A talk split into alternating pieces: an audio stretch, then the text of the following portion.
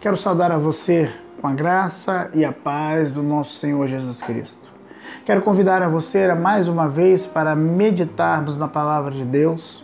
E eu quero voltar ao mesmo tema que nós começamos na passada. Deus quer fazer uma coisa nova na sua vida. E é com o mesmo texto de Isaías, capítulo 43, versículo 18 e 19, que nos diz: Não fique lembrando o que aconteceu no passado. Isso não é nada comparado ao que eu estou para fazer. Uma coisa completamente nova. Algo que eu já comecei a realizar. Será que você ainda não perceberam? Vou abrir uma grande estrada no deserto para meu povo voltar à sua terra, no meio da terra seca, farei correr rios. Queridos, nós pensamos no dia anterior sobre mudança de foco, para que você possa experimentar as coisas de Deus. Nós falamos do que estava naquele tempo com Isaías. Ele profetizou em um tempo difícil, um tempo de cativeiro, um tempo de pessoas que estavam doentes, tristes, estavam desmotivadas, cabisbaixas por causa, da, por causa das bênçãos que tinham já recebido e agora estavam vivendo um momento de luta. Talvez a sua vida está da mesma forma. E eu gostaria de deixar com você o segundo passo para que você possa abraçar a coisa nova de Deus, que Deus quer fazer na sua vida. O primeiro é mudança de foco. O segundo é que você precisa esclarecer seu foco. Você precisa entender o seu foco. Descubra o que Deus quer para você.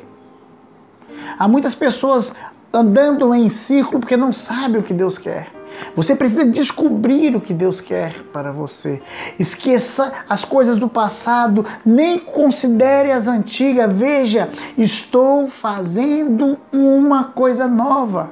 Agora ela surge, você não percebe. Estou fazendo um caminho no deserto, ribeiros, ou fazendo rios em lugares secos. O que você vê quando você olha para a sua vida?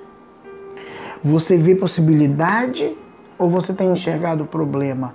Observe o que Deus diz para o povo de Israel e Deus está falando com você neste momento. Estou fazendo um caminho no deserto, no meio de terra seca, farei correr rios. Os filhos de Israel tinham uma escolha. Elas poderiam, eles poderiam olhar para o passado e os problemas do presente, ou podiam se concentrar naquilo que Deus queria fazer na sua vida naquele exato momento. Caminho versus deserto, rio versus lugar com água, lugar vazio, a fim de descobrir o que Deus quer para você. Por isso, você deve primeiro se ver como Deus te vê. Você deve primeiro se ver como Deus te vê. Os filhos de Israel sentiam como se estivessem recebendo apenas o que mereciam por causa da maneira que eles estavam vivendo.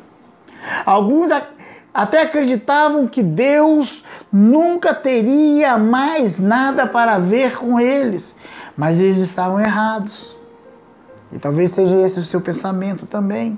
Você pode sentir-se como se o seu passado tivesse feito da sua vida um terreno baldio, mas em Deus, sua vida pode tornar um fluxo diferente.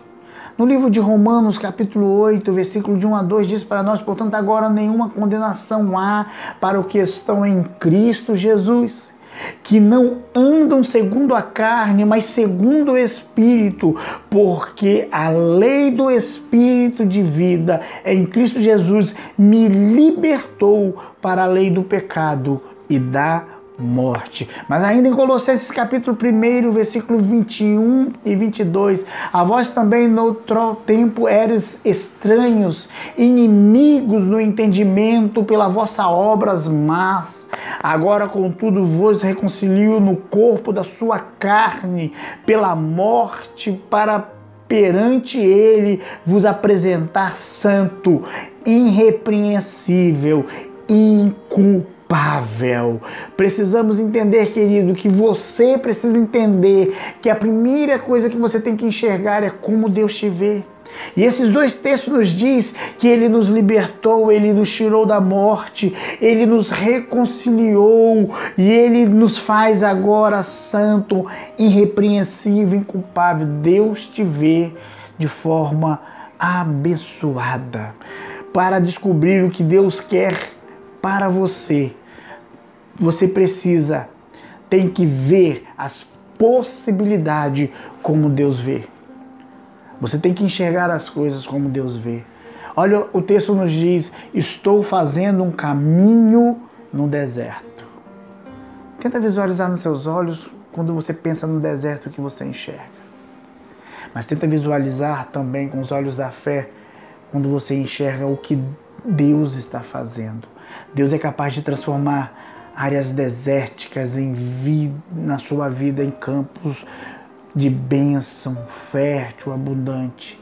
Deus pode tornar uma vida seca inútil, transformá-la em uma vida próspera, uma vida de graça. Em 2 Coríntios capítulo 3, versículo 17 e 18 diz: Ora, o Senhor é Espírito, e aonde está o Espírito do Senhor, aí há liberdade, mas todos nós, com a face descoberta, refletimos como um espelho a glória do Senhor. Somos transformados de glória em glória na mesma imagem, como pelo Espírito do Senhor. Você já parou para perceber como Deus tem te visto hoje? Porque esse Deus deseja que você enxergue com os olhos espirituais. Você já está cansado de viver uma vida pequena, uma vida medíocre, apagada, sem brilho, sem realização. Você deseja abandonar talvez os vícios, restaurar os seus relacionamentos quebrados, vencer o fracasso crônico, acertar a sua vida. Se você realmente quer mudar a sua vida para melhor, o maior milagre não é o que Deus vai fazer por fora, mas é o que Ele vai fazer por dentro, dentro de você. Deus deseja mudar a sua vida. E você precisa mudar a sua visão. Olhe com os olhos espirituais. Feche seus olhos, vamos falar mais uma vez com o nosso Deus.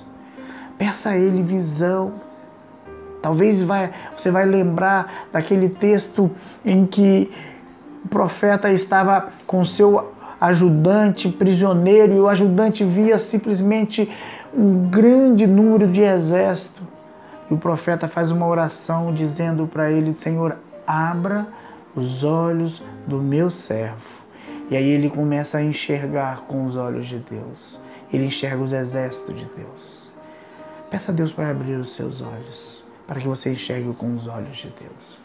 Pai, em nome de Jesus, mais uma vez, nosso clamor é que o Senhor abra os nossos olhos. Não somente os olhos físicos, mas também os olhos espirituais. Para que a gente enxergue sim os problemas, mas que nós possamos enxergar a tua graça, o teu poder, a tua mão em nossas vidas. Essa é a nossa oração em nome de Jesus. Amém e amém.